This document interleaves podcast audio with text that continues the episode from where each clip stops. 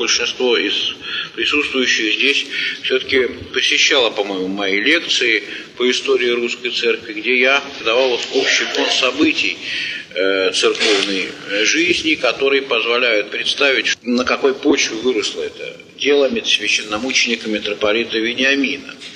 Но, коль скоро здесь есть люди, которые, э, видимо, не знакомы с моими лекциями, а самое главное, надо учесть то, что житие митрополита Вениамина должным образом у нас по-прежнему еще не тиражировано, и самое главное, не представляет собой серьезные исследовательской работы, э, то хотя бы какие-то общие сведения об этом действительно важном деле, об этом подвижнике нашей епархии надо вам знать. Я бы хотел обратить ваше внимание э, вот на одну особенность. Вот был упомянут преподаватель математики Илья Романович Кюрц, как один из руководителей э, антисоветского подполья в Петрограде, а он вместе с тем был прихожанином храма, настоятелем в котором сейчас приходится быть, храма святых апостолов Петра и Павла при коммерческом училище. И жил он рядом с этим храмом.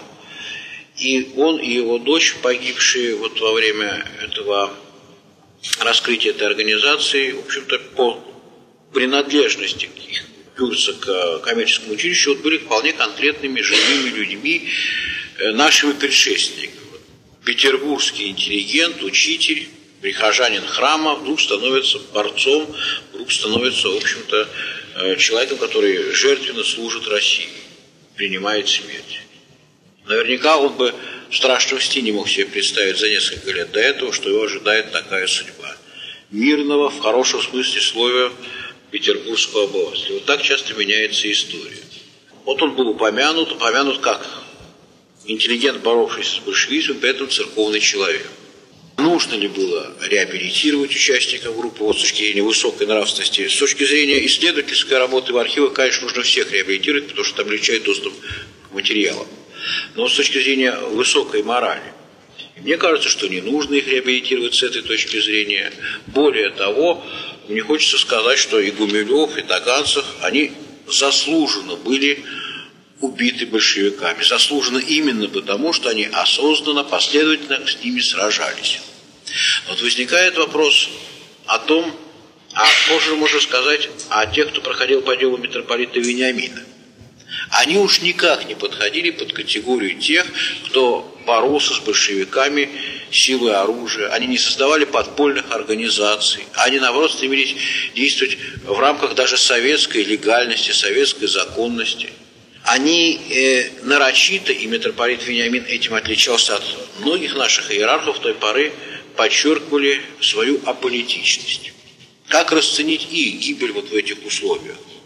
Известно, что его и других приговоренных к смерти по его процессу обрили, чтобы можно было, так сказать, э, как-то их в общей толпе заключенных, видимо, сюда вести, хотя это было тоже своеобразное надругательство над иерархом. Даже в Соловецком лагере, в советских лагерях архиереям разрешали носить бороду. Тогда же было именно так. Священномученик митрополит Вениамин. Перед нами как было принято говорить в школах у нас с вами, типичный представитель русского духовенства. Он родился в 1873 году в Волонецкой епархии в семье э, сельского священника и был предназначен уже своим происхождением, своей поповской фамилией Казанский к тому, чтобы нести тяжелое бремя пасторского служения в русской провинции. Однако по окончании семинарии он поступает в Санкт-Петербургскую духовную академию, где учится весьма успешно. И уже на втором курсе принимает монашество и становится, это в общем редкий случай, он становится в 22 года иеромонахом. Ощущался какой-то особый его призыв именно к монашескому служению и вместе с тем к пасторству. Потом все складывается на редкость благополучно. Так благополучно, как не у каждого могло сложиться, кто даже успешно учился в Санкт-Петербургской духовной академии. Он заканчивает духовную академию в 24 года, проходит типичный путь будущего архиерея. Преподавание в одной семинарии, инспекторство в другой семинарии, затем сан игумена, архимандритство. И получается так, что в 1905 году он приезжает в Петербург, чтобы остаться в этом городе навсегда. Он становится ректором Санкт-Петербургской духовной семинарии. И вот с этого времени он связан с нашей епархией, с епархией, которая станет местом его служения, местом его гибели. В 1910 году митрополит Антоний Ватковский рукополагает его в епископский сан. Рукополагает его в убеждении, что он приобретает не просто очередного своего викария, а у петербургского митрополита было три, а иногда даже четыре викарных епископа, а приобретает епископа, который будет исполнять миссию, уже весьма нашим епископатом того времени забытую, миссию пасторскую. Потому что все это время, даже будучи преподавателем, инспектором, ректором духовной семинарии, архимандрит э, Вениамин проявлял себя прежде всего как пастырь. И действительно, многих его пасторство даже поражало. Я приведу один очень выразительный, нет, два очень выразительных эпизода. Сначала в качестве архимандрита, а потом уже в качестве викарного епископа он занимался тем, что по несколько раз в неделю выезжал на приходы, причем на приходы, находившиеся, как бы мы сейчас сказали, в криминогенных зонах Петербурга, совершал там богослужения, вел беседы с прихожанами этих храмов – Наиболее известен из всех этих храмов храм на Боровой улице, который до сего времени, к сожалению, является пока баптистским э, молитвенным, так сказать, домом. Э, это был район, в котором было очень много публичных домов. И здесь будущий митрополит основывает общество Пресвятой Богородицы, что шокирует очень многих, общество, которое заниматься будет тем, чтобы падших женщин приводить в церковь, помогать им освободиться от своего вот такого, для многих из них на самом деле тяжелого и ненавистного порочного ремесла. Точно так же большое внимание уделяет э, работе пасторской с алкоголиками нашего города, которых и тогда было довольно значительное число.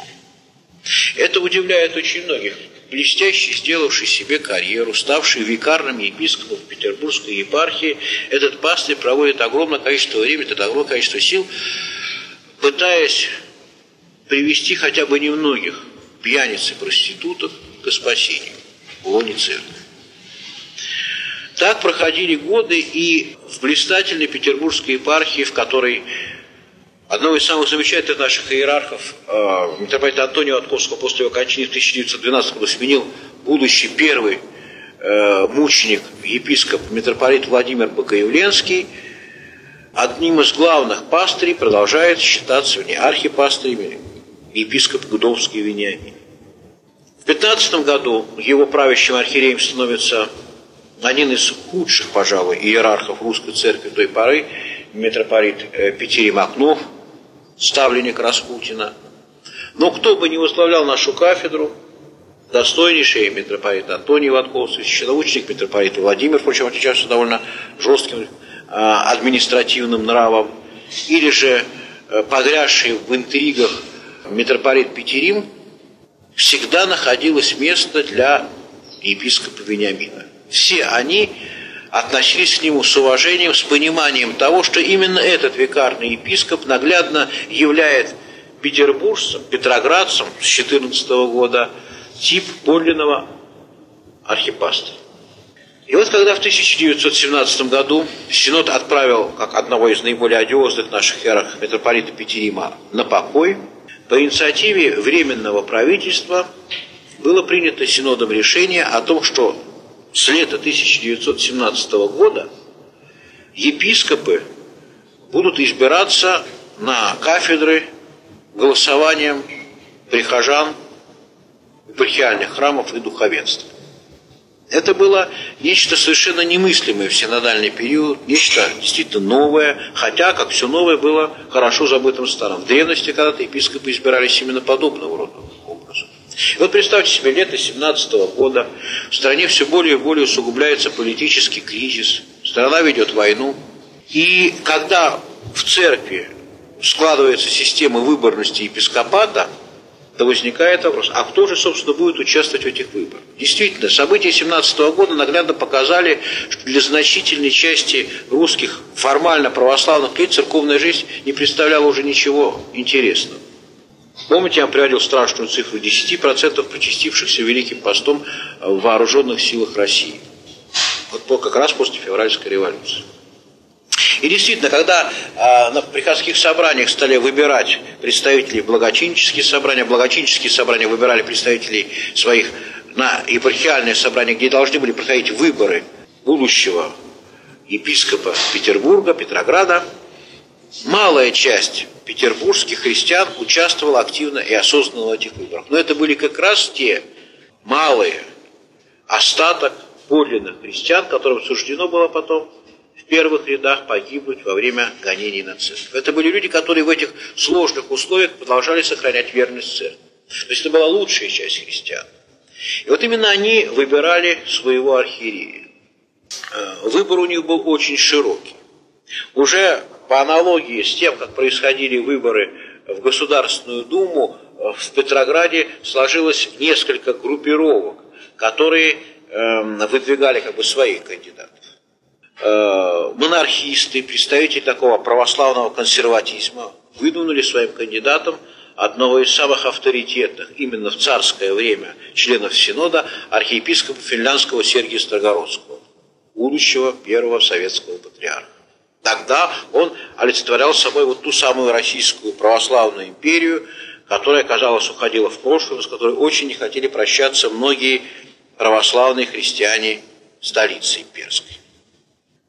Те, кто был увлечен либеральными идеями, кто видел во временном правительстве подлинно христианское правительство России, которое даст русской церкви свободу, выдвинули из своей среды епископа Андрея Ктомского, князя по происхождению и, в общем-то, радикального либерала по своим политическим взглядам. Но их всех на выборах победил архиепископ Удовский Вениамин. К тому времени уже архиепископ – и победил именно благодаря тому, что большинство православных христиан э, Петрограда в это время сделало свой выбор очень верно. Они не хотели выдвигать в условиях всеобщего разгула политических страстей, они не хотели выдвигать на свою кафедру политически ангажированного иерарха. Им нужен был пастырь. Это было верное понимание того, что именно пастырь может в этой сложной, искусительной ситуации привести церковь тому привести к истинному пути, по которому он должен следовать, несмотря ни на какие искушения. Кроме того, а, за него голосовали люди самых разных политических взглядов именно потому, что в нем видели прежде всего архипастыря, за которым готовы были идти и монархисты, и либералы. Но, конечно, главное голоса, как ехидно отмечали э, его оппоненты, ему принесло Петроградское простонародье, которое не могла оценить дарований богословских Сергия Строгородского, политического развития а, Андрея Ухтомского. И пошла за очень напоминающего приходского священника, архиерея, епископа Вениамина. Так он стал архиепископом Петроградским, но вскоре был возведен еще в самом начале собора в митрополичии сан. Это был первый выборный митрополит в истории нашей епархии. Ну а далее, как вам не трудно догадаться, события октября 17 года резко изменили ситуацию именно в нашем городе. И митрополиту Вениамину уже приходится по существу отправлять в последний путь первого э, священника, убитого большевиками, которым оказался клирик его епархии э, протерей Иоанн Кочуров. Он принимает большое участие в жизни семьи его, организует большую пенсию епархиальную семье многодетной убитого священника. Здесь он тоже остается архипастором. А далее, постепенно совмещая свою работу на поместном соборе с постоянными переездами суда, он начинает одним из первых, наверное, архиереев России распознавать вот этот сатанинский лик новой власти. Вы, может быть, знаете об эпизоде, который имел место в январе 1918 года, когда еще даже до принятия декрета о свободе совести или об отделении церкви от государства, который объявил все церковное имущество государственной собственностью, была предпринята попытка захватить Александра Невскую лавру. Ну, конечно, большевики даже понимали, что захватить всю лавру сразу не удастся, поэтому была предпринята попытка захватить ряд храмов, вывести какое-то имущество. И вот тогда произошел эпизод, который, увы, не так часто происходили впоследствии э, в нашей стране, в ее городах и весях. Большое количество прихожан стало стекаться на колокольный набат, который зазвучал стен лавры. Причем показательная картина ну, можно было увидеть тогда как раз из покоев архиерейских, из митрополитчих покоев, которые выходили к Троицкому собору. Друг против друга стояли петроградские рабочие. Одни с красными повязками, другие с хоругвами. Причем путиловских рабочих было больше на стороне тех, кто стоял с хоругвами. Они, православные миряне, в том числе рабочие, не допускали красногвардейцев и матросов, которые пришли заниматься этой очередной экспроприацией к святыням Лавры. Безусловно, в этом, повторяю, не таком часто встречавшемся в нашей э, печальной истории 20 века эпизоде большую роль сыграла личность митрополита Вениамина, который, конечно же, э, был уважаемый авторитетен даже для тех, кто увлекался революционным порывом. А ведь это произошло через несколько дней после расстрела демонстрации в Петрограде, демонстрации в поддержку разобранного учредительного собрания. Но, хотя тогда удалось неприкосновенности отстоять Лавру, вскоре попытка повторилась, и она завершилась, вот эта очередная попытка, еще одним эпизодом. Эпизодом, который наверняка мучил впоследствии митрополита Вениамина. Он вызвал к себе для беседы протеерея Петра Скипетрова в момент, когда вновь в Лавру вторглись а, отряды красногвардейцев. И протеерей Петр Скипетров, которому прихожане говорили, что не следует сейчас проходить через Лавру, пошел все-таки к митрополиту Вениамину, состоялся их разговор, а потом, возвращаясь, он не мог равнодушно смотреть на то, что происходит, попытался усовестить красногвардейцев, и в ответ на его слово, обращенное к ним, к своим еще недавним прошлым, возможно, даже прихожанам, посомам, он получил пулю в рот, которая, так сказать, привела к смертельному ранению, после которого он скончался. Вот так вот на глазах у митрополита проявляла себя новая власть. Но нужно сказать, что за все годы гражданской войны, а митрополит Вениамин переживал все ужасы революционного Петрограда, он оставался одним из самых сдержанных, одним из самых э, аполитичных наших церковных иерархов, разделяя с церковью все ее сходы. И вот события 1922 года. Мы уже говорили о том, что страна переживала страшный голод, что голод стал поводом для того, чтобы большевики попытались провести еще одну экспроприацию церковного имущества. Но на самом деле действия большевиков тогда, весной 22 года, были направлены не только на то, чтобы экспроприировать у церкви ее ценности, а для того, чтобы нанести удары по духовенству. Помните, я зачитывал письмо Ленина, который говорил о необходимости именно в этих условиях расстрелять как можно большее количество духовенства. И вот случилось так, что период, когда большевики начали второй после гражданской войны виток репрессий против церкви, виток самый изощренный.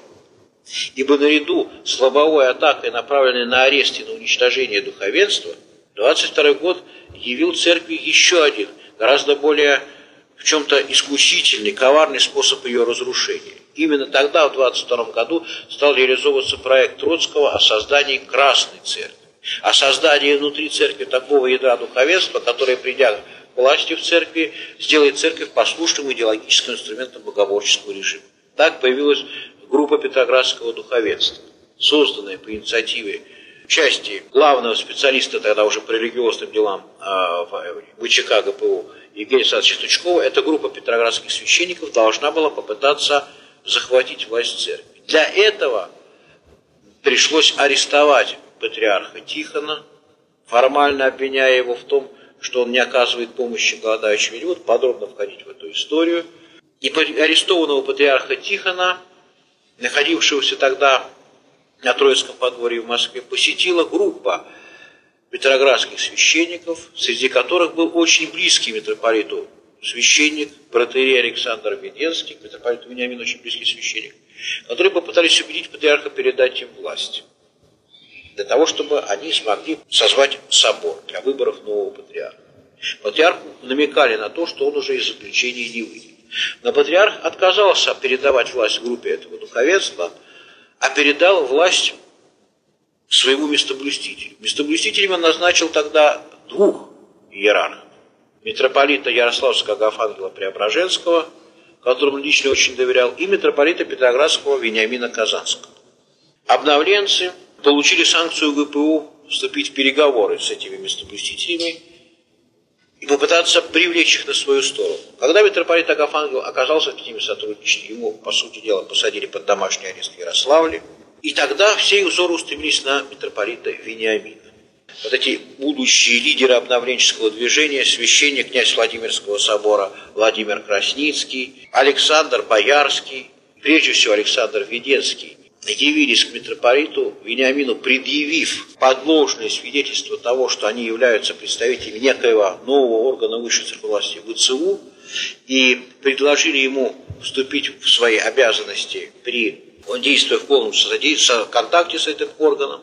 Митрополит Вениамин, смиреннейший, тишайший, очень доверявший протерею Александру Веденскому, который нередко с ним сослужил и произносил даже проповеди на его богослужениях, он не только отказался признать их полномочия и осуществлять какое бы то ни было с ними сотрудничество, но 28 мая он выпустил послание, в котором призывал всех сохранять верность патриарху Тихону, арестованному, а всех этих священников – Напомню вам, что группа именно Петроградского духовенства возглавляла обновленческое движение, не просто из, э, запретил священнослужение, а отлучил от церкви.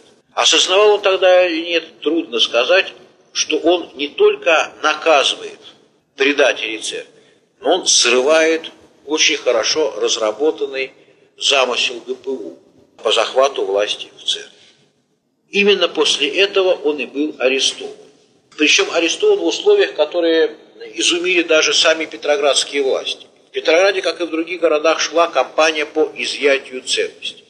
Несмотря на то, что церковь сама готова была жертвовать свои ценности на помощь голодающим, сначала церкви запретили организовывать собственные комитеты помощи голодающим. Потом церкви запретили осуществлять контроль над тем, куда идет передаваемая помощь голодающим А потом церкви запретили, э, заявили о том, что у нее не будут принимать ценности как добровольную сдачу, а будут изымать в принудительном порядке все, что сочтут нужным большевики. Все, как говорилось в декрете в ЦИК, что не препятствует совершению богослужения. Я не буду сейчас подробно ходить в эту историю, отмечу лишь то, что митрополит Венедикт даже в этих нарочито провоцирующих церковь на сопротивление условиях вел себя очень сдержанно, очень корректно. Власти были поражены тем, насколько умело он предотвращал многие могущие возникать в такой случае эксцессы между православными представителями власти. Но сейчас он переступил грань, и его нужно было срочно арестовать. Власти это и сделали формально, инкриминируя ему сопротивление в изъятии ценностей, хотя никакого сопротивления в Петрограде практически не было, и это была его заслуга. Вообще, в этом смысле митрополит Вениамин, на мой взгляд, поступил даже в чем-то более мудро, чем патриарх Тихон. Патриарх Тихон, до этого времени шедший на уступки властям, вот именно в вопросе принудительного изъятия церковных ценностей, которые были освящены для литургического потребления, э, вдруг занял жесткую позицию. И некоторые упрекали его именно в том, что он не в тот момент, в который нужно, занял жесткую позицию. В конце концов, не ценности важны, а достоинство церкви. Нужно было либо раньше призывать на борьбу с большевиками, либо уж, так сказать, из-за ценностей не призывать церковь становиться в оппозицию победившим большевикам. Митрополит Вениамин сумел в этой ситуации повести себя очень дипломатично, не потому, что это был искушенный церковный политик, а потому что был действительно подлинный архипастырь. И вот его арестовали, обезглавив нашу епархию. А первого викария его, епископа а, Алексея Симанского, будущего патриарха, вызвали вот в это зловещее здание на Гороховой улице и поставили перед выбором, очень тяжелым.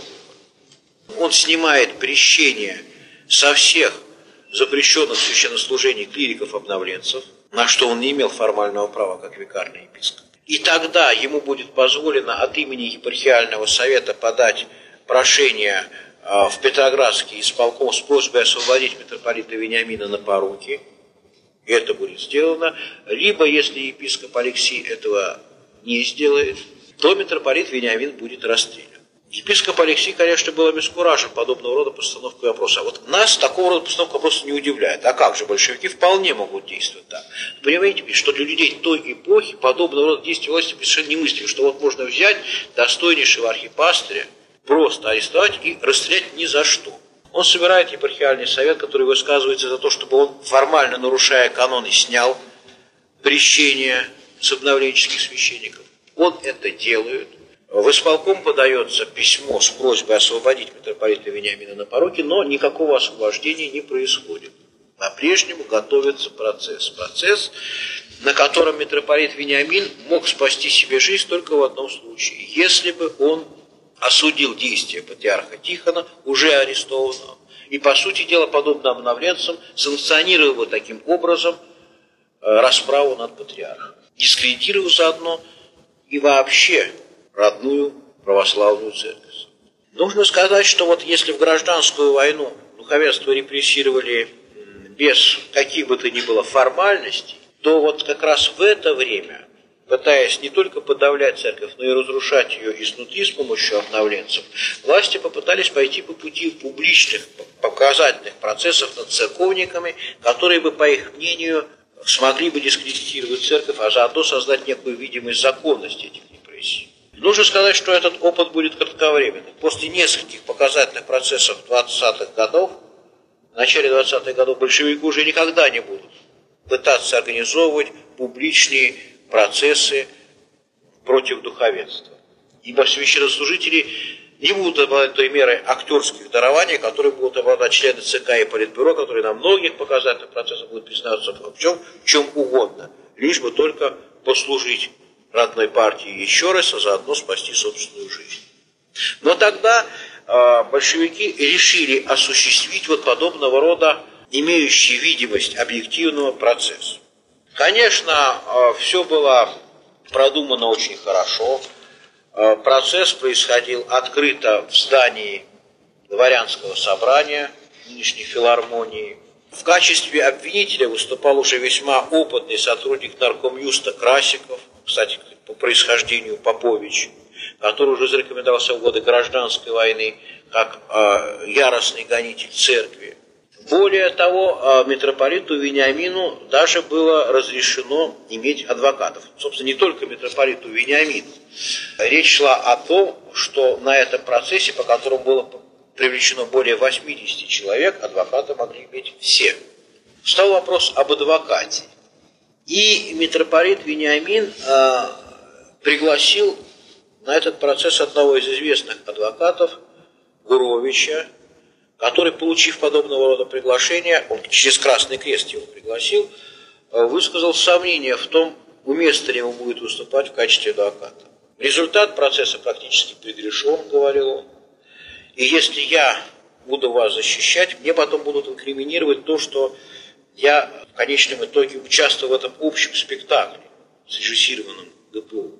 Айгурович был еврей, и он, прекрасно отдавая себе отчет в том, сколь часто в церковной среде, э, видя обилие евреев среди большевиков, именно в них видели, так сказать, главные гонители церкви, он очень не хотел навлекать еще и своим участием в процессе неприязнь русских православных христиан к евреям.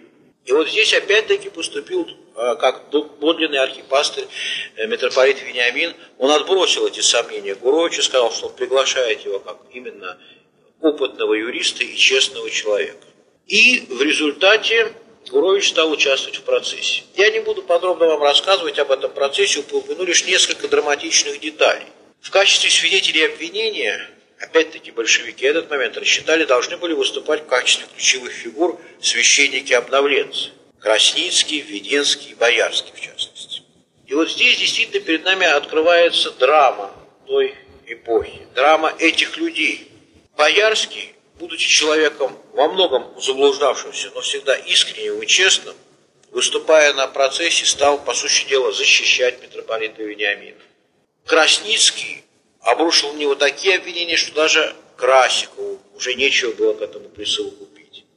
Даже отобранная публика в зале суда примолкла, когда Красницкий, православный священник, так вот последовательно и методично подводил под смертный приговор своих сослужителей. Я должен вам сказать, что здесь же на скамье подсудимых сидели вместе с митрополитом Вениамином, например, настоятель Казанского собора протерей Николай Чуков, настоятель Исаакиевского собора Богоявленский, настоятель Троицкого собора Измайловского полка протерей Михаил Чельцов. Все это были известнейшие, уважаемые священники. И вот их же собственные собратья в лице Красницкого подводили их к смерти. Это было настолько успешно, что было отвратительно, даже для многих из тех, кто находился в зале суда. А вот с Веденским случилось нечто неожиданное. Конечно, Веденский был, может быть, самым развитым и самым э, рефлексирующим из обновленческих вождей. Конечно, по-человечески он очень с большим уважением относился к митрополиту Вениамину. Ему была неприятна та роль, которую ему назначили, хотя именно ему довелось участвовать в аресте митрополита Вениамина. Именно он, придя к нему с чехистами э, в покое, подошел к нему под благословение и получил от смиреннейшего митрополита Вениамина отказ в благословении, когда он сказал ему, что мы с вами не в Гефсиманском саду. И вот сейчас ему нужно было свидетельствовать против своего архипастыря, против своего, по сути дела, духовного наставника. И вот Господь, как мне кажется, давал, дал тогда Введенскому шанс. Он дал ему возможность остановиться на том пути предательства церкви, по которому он пойдет очень далеко, вплоть до своей смерти в 1946 году. Когда он приехал на э, судебное заседание, из толпы в него бросили камни. Насколько серьезно он травмировался, там было сказать сложно, но именно ссылаясь на эту травму, он так и не появился на судебном заседании. Казалось бы, была возможность одуматься, но, как показал весь дальнейший путь Веденского, он так и пойдет до конца против церкви. Что же касается процесса, то главная цель, которую он преследовал, это представить православную церковь как таковую в качестве контрреволюционной организации. А патриарха Тихона как главного контрреволюционера в рясе. И вот здесь мне бы хотелось привести вам несколько цитат из, э, собственно, судебного заседания, которые очень хорошо покажут, как происходил вот этот самый процесс. Вот Красиков, обвинитель, который ничего содержательного не говорил ни о сопротивлении подсудимых изъятию церковных ценностей, ни о каких-то других преступлениях. Он просто говорил о том, что Русская Православная Церковь – последняя существующая легально в стране контрреволюционная организация, которая должна быть уничтожена, наверное, так же, как группа таганцев. И на вопросы защиты о том, а что, собственно говоря, он имеет в виду, о какой преступной организации, в которой участвовали обвиняемые, он говорит, он отвечал очень прямо. Вы спрашиваете, где мы усматриваем преступную организацию? Да ведь она перед вами. Он показал на скамьи подсудимых, наполненные духовенством. Это организация сама православная церковь с ее строго установленной иерархией, ее принципом подчинения низших э, духовных лиц высшим и с ее нескрываемым контрреволюционными поползновениями. Вот это было, по крайней мере, честное признание того, что ждут большевики от процесса. И спасти себя митрополит Вениамин и многие его подельники, дико употреблять это слово, тем, кто сейчас прославлен как святые, которые при жизни уже были праведниками, их советский строй превращал в уголовников. И спасти они могли себя только одним путем, признав вот все эти обвинения, которые на самом деле должны были санкционировать еще большее ужесточение репрессий против церкви в стране, которые должны были обречь на гибель патриарха. Адвокаты со своей стороны пытались э, э, показать всю надуманность обвинений, но постепенно э, им приходилось уже тоже переходить на такой публицистический тон. И в частности, Гурович, когда в обвинениях Красикова церкви говорилось о том, что церковь благословляла царизм, благословляла убийство рабочих и крестьян, благословляла еврейские погромы, ему пришлось напомнить о том, что именно представители Русской Православной Церкви в лице профессора протерея Глаголева, профессора Петербургской Духовной Академии Троицкого на знаменитом процессе Бейлиса выступали экспертами со стороны защиты, доказывая, что никаких ритуальных убийств у евреев не существует. Гурович говорил, я счастлив, что в этот исторический, глубоко скорбный для русского духовенства момент я, еврей, могу засвидетельствовать перед всем миром то чувство искренней благодарности, которое питает и уверен в этом весь еврейский народ к русскому православному духовенству за проявленное им в свое время отношение к делу Бейлиса. Вообще, Гурович, выступая на этом процессе, очень хорошо показал, что советское судопроизводство – это прежде всего выполнение определенного социального заказа что не аргументация, не состязательность сторон решает э, приговор, а определяет приговор, а именно данный заказ и готовность или неготовность подсудимых играть ту роль, которую отводит им следствие. Что же касается самого митрополита Вениамина, то он на процессе говорил очень мало, исключительно выступая в защиту всех тех, кто сидел рядом с ним на скамье подсудимых. Э, в какой-то момент даже председатель суда был этим э, потрясен и сказал ему о том, что почему он все время говорит о других и защищает их, почему он ничего не говорит о себе и не защищается сам.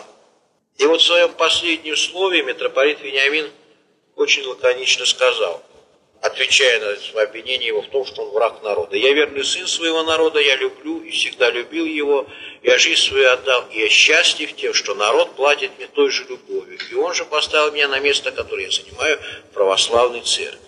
О себе что же я могу вам еще сказать? Разве лишь одно. Я не знаю, что вы мне объявите в вашем приговоре, жизнь или смерть, но чтобы вы в нем не провозгласили, с одинаковым благоговением обращу свои очи к горе, возложу на себя крестное знамение, при этом перекрестился, и скажу «Слава тебе, Господи Боже, за все». По-разному вели себя а, те, кто проходил по этому делу. Это были не только представители нашего духовенства, но и а, возглавлявший а, Совет Объединенных а, Православных Приходов Петрограда профессор Новицкий, очень такой опытный правовед, который очень достойно держался, но который мучительно переживал то, что его гибель сделает сиротой его 15-летнюю дочь. Юрисконсульт Александревской лавры Ковшаров, который вместе с адвокатами очень верно выступал, разоблачая убогое обвинение – Архимандрит Сергий Шейн, бывший депутат Государственной Думы, умеренно правый когда-то, который очень язвительно э, э, отвечал на нападки Красикова. Они были очень разные, но все они в своем многообразии своих личностей являли собой ту русскую э, церковную жизнь, которая и уничтожалась вот тогда на глазах у всего мира – ту жизнь, которую мы до сих пор не можем воссоздать, восстановить. Властям не, властям не удалось достичь того результата, на который они рассчитывали.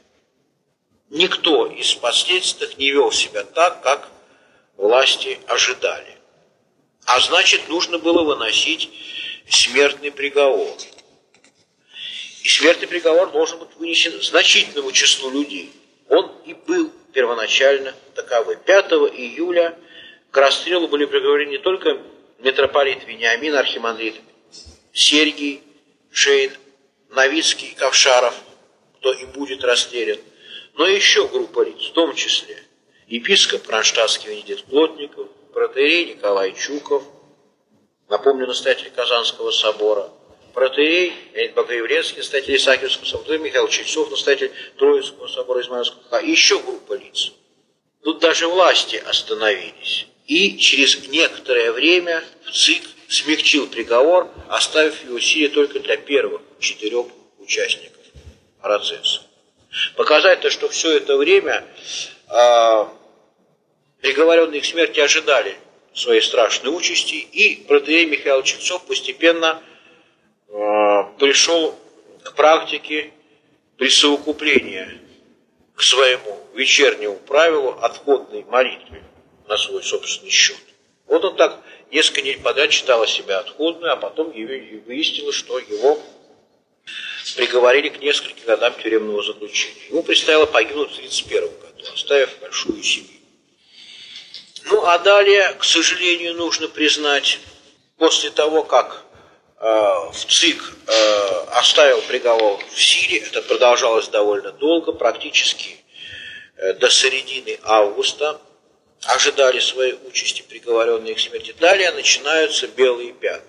Известно, что посещавшие митрополита Вениамина в тюрьме православные христиане, придя очередной раз 14 августа 22 года, получили сообщение, что четверо приговоренных к смерти отправлены в Москву. Но к этому времени на самом деле они были уже расстреляны. И произошло это, скорее всего, в ночь на 13 августа. И произошло, скорее всего, именно здесь. Поражает именно то, что в лице митрополита Вениамина был уничтожен один из тех епископов, который за все годы своего служения стяжал славу подлинного архипастыря, который был далек от всякой политики, который ухитрялся даже в условиях большевистских гонений проводить такую э, линию руководства епархии, что в цитадели большевизма спасал многие жизни своих священнослужителей. Конечно, многих спасти он не мог. Он ничего не мог поделать э, в ситуации, когда большевики уничтожали, например, священнослужителей как заложников, как погиб протерея Алексей Ставровский. Или же как своих врагов – активных. Таковым почему-то властями считался протерей философ Арнацкий. Но что мог сделать, он делал. Но всегда до определенного предела. Он шел на уступки власти. И вот будучи человеком большого смирения, э, огромной любви, которую он обращал на всех, от лиговских проституток до даже своих обвинителей на суде, он тем не менее готов был умереть за Христа. И вот, может быть, самая главная неудача этого открытого процесса против э, церкви, которую организовали большевики, заключалась именно в том, что смиреннейший, аполитичнейший митрополит Вениамин проявил себя очень твердо. И его убийство уже для всех предстало как убийство совершенно безвинного человека не только не нарушавшего советских законов, а напомню, что Уголовный кодекс в 22 году большевиков появился, но даже, э, по сути дела, человека, который олицетворял собой исполненную любви пастыря. Но вот отозвался этот процесс, подчас совершенно для большевиков отзывался неожиданно. Да, они продолжили свои репрессии против церкви, хотя, повторяю, больше экспериментов с показательными процессами столичными над духовенством уже не делали. Но отозвался он совершенно неожиданным образом. Видимо, для многих участников процесса этот процесс стал своеобразной школой жизни. И вот вскоре после этого процесса на другом конце Европы, в Швейцарии, произошло убийство Воровского. Конечно, убийство советского представителя за границей можно было бы трактовать как террористический акт. С другой стороны, когда речь шла о борьбе с террористическим режимом, борьбе тех, кто потерпел, как казалось им тогда, временное поражение в гражданской войне, трудно было говорить о терроризме в классическом смысле этого слова. Воровский был одним из самых одиозных деятелей большевистского режима, который сочетал в себе фанатичное служение большевикам и циничнейший прагматизм. Такие люди, как Воровский и Красин, стояли, наверное, у истоков того, что мы зовем партийным бизнесом. Вот это, понимаете, та сторона советского режима, которая сейчас позволяет ему жить в лице нашей новой номенклатуры. Криминальные типы, захватившие власть в нашей стране, по сути дела, и сейчас продолжают по своим воровским понятиям управлять многими процессами в нашей жизни. Так вот, Воровский был одним из притеч вот этого самого криминального большевизма, сочетающего в себе, повторяю, фанатизм и прагматизм. Зловещая фигура. И вот когда Воровский, да, такая хорошая фамилия, и вот организовавший покушение на Воровского полковник Полунин и осуществивший это убийство тоже участник белого движения Конраде, оказались на скамье подсудимых. И защитником их выступил адвокат Гурович. Казалось бы, странно, архипастырь и убийца-террорист. Но происходило это не в советской России, а в Швейцарии. И в результате Полунин и Конради были оправданы. И я думаю, что вот участие Гуровича в этом процессе над двумя русскими белогвардейцами было своеобразным результатом его участия в процессе над митрополитом Вениамином. Именно на этом процессе он очень хорошо понял, что такое большевизм, и попытался помочь тем, кто борьбу с большевиками вел уже не теми средствами, которыми вел митрополит Вениамин. Не только словом, но и делом. Я не хочу сказать, что процесс митрополита Вениамина имел какое-то определяющее значение. Эта неудача лишь ожесточила большевиков и заставила их э, искать другие методы борьбы с церковью. Но одну еще очень важную цель этот процесс достиг. Он на все последующие годы отбил у большевиков желание превращать убиваемых ими архипастырей и пастырей церкви свои пропагандистские марионетки. И, как правило, именно этот процесс и воспринимается впоследствии церковными историками как опыт, который разделил наше духовенство на все последующие годы на две категории. Тех, кто, будучи облаченным в рясу, служил Христу, и тех, кто, будучи облаченным в рясу, готов был служить Антихристу. Это может быть самая страшная черта этого процесса, ибо еще никогда церковь так радикально не разделялась сама в себе. Вот преодоление этого внутреннего разделения в церкви, который обнажил процесс митрополита Вениамина, это очень важная задача для нас сейчас. Потому что в конечном итоге многие из нас, придя в церковь в зрелом возрасте, принесли с собой в церковь те привычки, те принципы, ту ментальность, которая сформировалась у нас в богоборческой среде. И часто сами того не желая, мы разрушаем церковь изнутри, оставаясь с ней такими, какими мы были до церкви. Что такое церковь, разделившаяся сама в себе, показал процесс митрополита Вениамина. И это грозное предостережение для всех нас сегодня. Нельзя служить Христу и Антихристу. Даже если этот Антихрист выдает себя за друга Христа. А именно на этот путь, на этом процессе встали будущие обновленческие вожди. Что я могу сказать в заключении?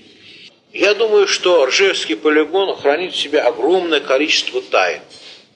Многому он может нас научить. Но для того, чтобы это стало возможным, необходимо, с одной стороны, работа историков, а с другой стороны, молитва православных христиан.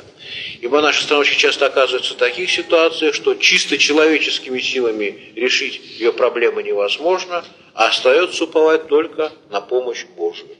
Поэтому будем молиться, будем исследовать, имея в виду, что значительная часть колтушевских прихожан люди интеллигентные, будем стараться пробуждать общественное мнение Колтуши, нашего города, тому, чтобы оно в конечном итоге не позволило на Ржевском полигоне похоронить память о многих выдающихся сынах и дочерях русского народа, которые своей смертью, по сути дела, утверждали жизнь, ту подлинную жизнь, которой нам так не хватает ни в церкви, ни в обществе.